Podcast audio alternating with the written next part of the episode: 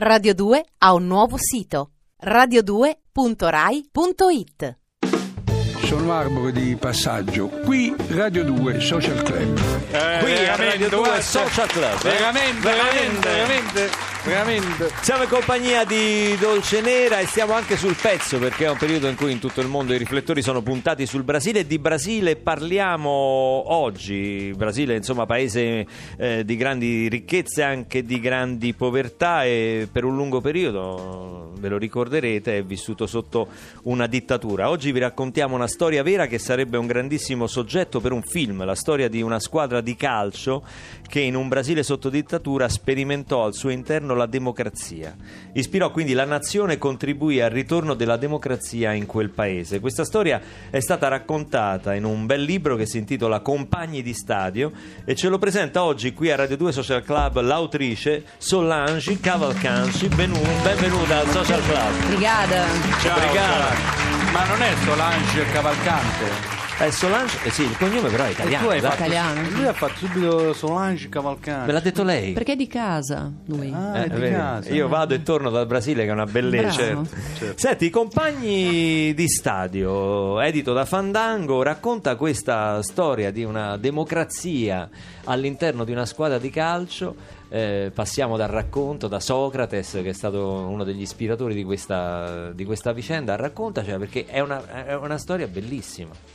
Sì, è la storia della mia generazione, no? Io sono nata sotto la dittatura, che molti dicono che era piuttosto una ditta blanda, invece no, perché la gente sente parlare di- della dittatura in Argentina, in Cile, no? E dice che in Brasile è stata una ditta blanda, invece la gente ammazzava, eh, c'erano eh, gli squartamenti, eh, gli squadroni della morte, era bruttissimo. Più che altro era brutto, il più brutto di tutto perché, cioè, nascendo- eh, essendo nati sotto una dittatura, non è che ti rendi conto subito, no?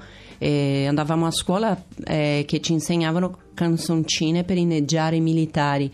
Nell'80-80 ci siamo resi conto che no? noi, noi non ave- non- eravamo piccoli. Eh, per i Beatles, eravamo- siamo stati piccoli per Woodstock. Ma in tutto Eh, questo sono mm. molto curioso di sapere come si colloca la storia del tuo del, del libro e, e di questa squadra di calcio che invece applica un sistema che poi ispirerà la democrazia Sì, ma che verrà che cosa, che cosa vuoi? Essere bruttini, arrivare troppo tardi per i Beatles, no? scoprirsi poveri e fregati dalla dittatura e poi tifare una squadra di calcio totalmente sfigata, no? che non vinceva mai niente. Corinthians, sì, giusto? il Corinthians di San. Paolo, il glorioso Corinthians che ora è diventato una macchina di, di soldi, però in quel periodo no. Eh, no, Socrate era arrivato nella squadra nel 78. Si sentiva, si sentiva spaesato perché le squadre erano piene di militari, di, di spie del regime, no? E niente, Socrates eh, di tutto ciò ha fatto un brodo, no? Ha messo insieme Biru Biru, e poi un altro calcia- calciatore chiamato Attaliba balbuziente, un sindacalista nero e un rocchettaro cappellone Ma è una follia un questa. pubblicitario, un psichiatra, un giornalista di sinistra e di, di tutta questa gente ha fatto, ha creato la democrazia corintiana che, con la quale volevano eh, cioè che ci fossero più diritti per i cal- calciatori no? e, e siccome quella cosa and- è andata bene eh, sono scesi in piazza e noi dietro no? perché oh, che bello che bello e cioè alla fine sono siamo- stati ispiratori Sì. di un cambiamento. Sì. Questa però è una storia che dobbiamo adesso fare a capitoli, a capitoli, quindi adesso questo è il primo capitolo. Anche perché voglio sapere di più su Falcao. Eh su sì, Falcao là. che poi è venuto a Roma. Di Roma. Per fortuna è venuto a Roma. Adesso la musica dal vivo di Dolce Nera con tutto quello che devi sapere. Dolce Nera, vuoi dire due Sì. parole su questa canzone? Su questo brano Eh, sì. è un pezzo che ho fatto in duetto con Professor Green, questo rapper inglese, e, e che- per il quale ho dovuto scrivere un testo una- che rispecchiasse eh, ciò che lui stava raccontando nella strofa, che è una storia abbastanza particolare, abbastanza in- inquieta, cioè di questo cattivo rapporto tra il padre e il figlio eh, che termina in realtà con il padre che si toglie la vita. Però ecco eh, porta alla fine il figlio a, a, a insomma a, a cercare di liberarsi di questo peso e a urlarlo e a fregarsene di chi lo ascolta ma lui gli urla il suo amore. Tutto quello che devi sapere dolce nera dal vivo.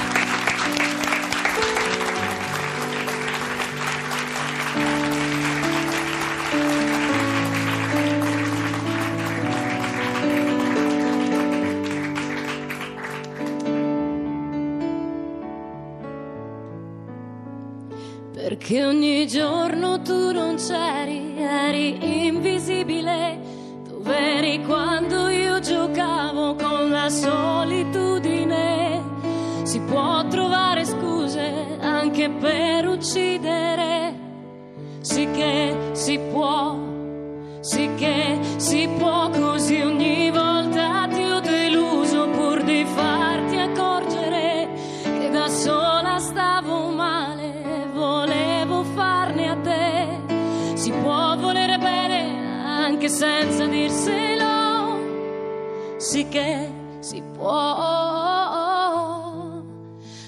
faccio così, grido di più, voglio che tu da lassù mi ascolti e chi se ne frega se gli altri, gli altri lo sanno, non mi fai più paura, non ho paura.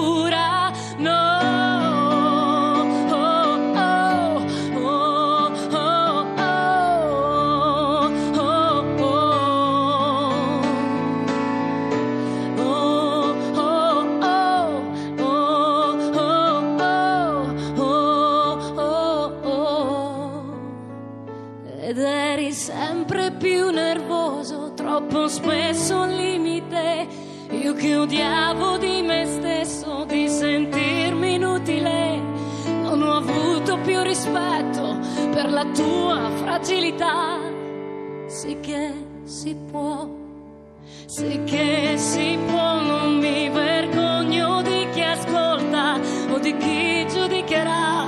La mia vita è anche questa e non solo.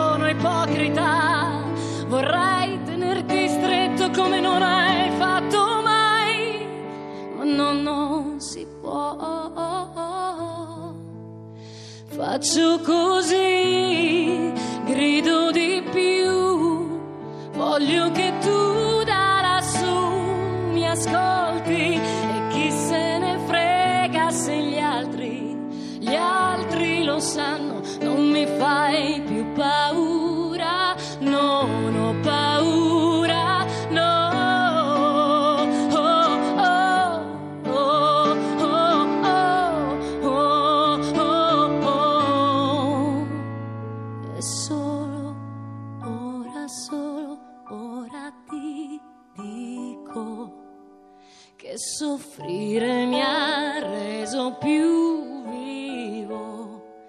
solo ora, solo ora ho capito, ora che io non sono un bambino.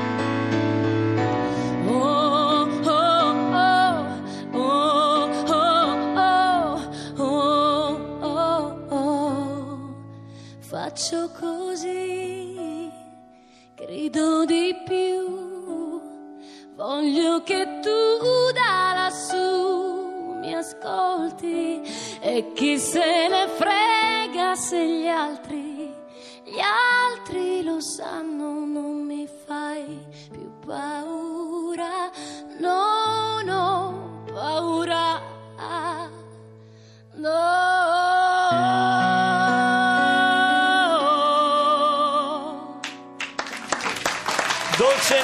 Tutto quello che devi sapere. Dal vivo oggi è venuto a trovarci a Radio 2 Social Club, ha presentato il suo nuovo singolo Niente al mondo, grazie davvero per essere stata con noi. Grazie per l'invito, Luca. Ma ci mancherebbe, poi ti, eh, ti aspettiamo quando esce l'album, perché insomma adesso hai Beh, finito le registrazioni, quindi noi ti Finito, aspettiamo. sì, mixato. Questo è solo l'assaggio, è solo l'antipasto, Sì. va bene? Sì, va bene, dai, allora ci diamo appuntamento quando esce l'album e pure una partitina di tennis. Prima una partita minimo, di tennis minimo. poi Va bene. Grazie a Dolce Nera per essere stata qui con Un abbraccio noi. a voi. E torno a compagni di, di stadio, stavamo parlando prima proprio del Corinthians e di, e di Socrates e di come sono riusciti a costruire un sistema democratico all'interno della squadra sotto una dittatura e quindi non erano neanche ben visti. Però questo sistema all'interno della squadra ha ispirato poi tutto un movimento insomma, di cui tu hai fatto parte, no, eh, Solanci? Ti volevo chiedere, per esempio, eh, eh, il regime ha ostacolato questo esperimento? Sì, certo, perché dopo che mh, il pubblicitario più importante del Brasile ha creato il, il marchio Democrazia Corintiana, eh, che i, i calciatori entravano in campo indossando la, la maglietta della democrazia, il presidente della squadra è stato chiamato da un generale che l'ha sgridato, ha detto ma che cavolo c'entra il calcio con la democrazia? E hanno dovuto smettere di indossare quella maglietta, però era già, era- ormai era troppo tardi. Non gli ha risposto la democrazia c'entra con tutto. Eh, infatti, eh. Eh? Che dite? No? La democrazia c'entra con tutto. Senti, ma eh, che tipo di, mo- di modello? Cioè, che, che è un modello di autogestione applicato al calcio? Come, come funzionava? Eh, noi che, siamo- che ne siamo innamorati pensiamo che, che- fosse tutto, no? Però ci sono i critici, i sa- saggisti, i, eh, i scienziati che dicono che no, no, no, no, è impossibile che ci sia una cosa così. È durata perché era un momento magico, ma non, non è possibile che ci sia un modello di autogestione, di socialismo. Di Ah, invece no. è successo. È successo. Non solo, ma eh. poi hanno avuto dei grandi risultati, no? Sì, sì, abbiamo preso lo scudetto due volte di seguito. Eh beh, oh, te dico scusate, eh, non, non- non mi sembra una cosa, una squadra autogestita in, eh, in- in modo democratico, sotto una dittatura che vince due volte lo scudetto, insomma, quanto è durata tutta l'esperienza del È Corinthians? durata dall'81 all'85 più o meno, però quando, cioè, nell'85 era ormai era, è stata travolta dalla stampa conservatrice, da- da- dai, dai militari eh, che non se ne volevan- volevano andare. È finita. È finita quando Socrate poi è venuto in Italia. Ah già, è giusto. Quando è venuto Socrate? Alla Fiorentina, Alla giusto? Fiorentina, come Alla no? Fiorentina. Senti, eh, non so se in questi dieci anni che sei stata in Italia sei andata spesso in Sicilia perché sto per presentarti una formazione musicale eh, che sta alla musica siciliana come Goran Bregovic sta a quella slava. Oh. Sono con noi qui a Radio 2 Social Club i Tinturia con Madre Natura dal vivo.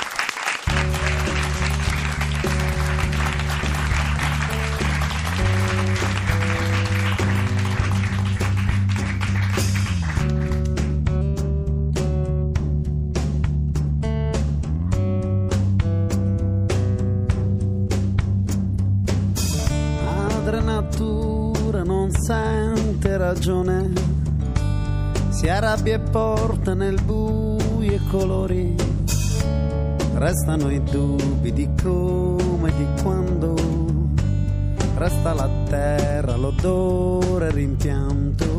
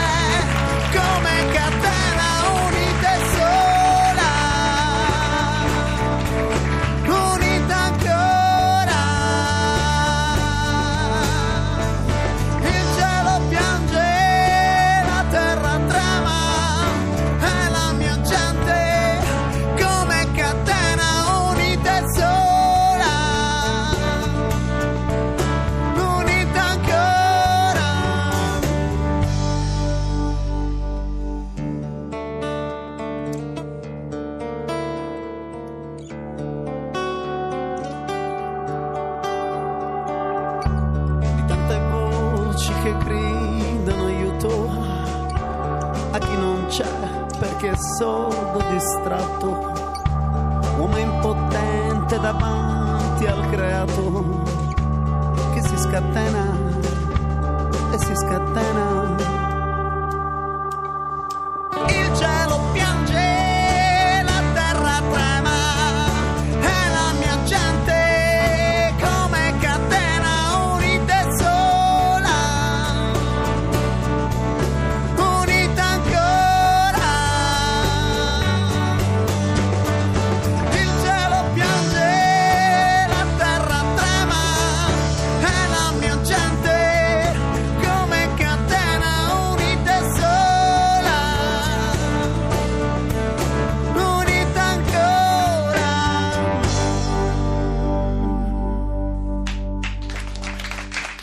I Tintoria for the first time in Radio 2 Social Club. Benvenuti finalmente. Grazie, ciao. Lello, ciao, come stai? È un vero piacere, un onore essere qui. Ma Grazie. no, un piacere nostro. un che- onore, non Grazie. esagerare che si Grazie, adesso. grazie. Ci portate il sapore, il profumo della Sicilia, la Sì. vostra musica, perché insomma, in Sicilia siete delle autorità conosciutissime, Beh, sì. avete una, una Sì, quantità sì. di seguaci, veramente neanche le sette hanno tanti seguaci, Eh, però È queste sono canzoni che invece state cercando di portare in continente. Sì, no, vabbè, siamo in giro ormai da un pezzo, ormai dal, dal 99 col primo disco, Abusivi di necessità, arriva da arrivare ad oggi, ma di acqua sotto i ponti nel passato. Noi abbiamo il primo disco prodotto da Gege Dell'Esforo appunto nel 99, poi eh, colonna sonora dei film di Ficarra e Picone, eh, il primo lo- loro lavoro cinematografico, Nati Stanchi, eh, fino ad arrivare ad oggi eh, con questo disco prodotto artisticamente da Roy Paci eh, che stiamo portando in giro sempre da etichette. Un altro siciliano dopo. Eh certo, eh, E certo. adesso ne parliamo del vostro disco, diamo la linea, la linea Onda Verde, torniamo fra pochi istanti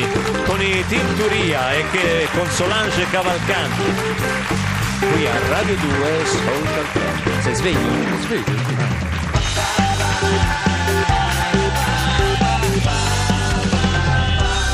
Radio 2. Radio 2 ha un nuovo sito radio2.rai.it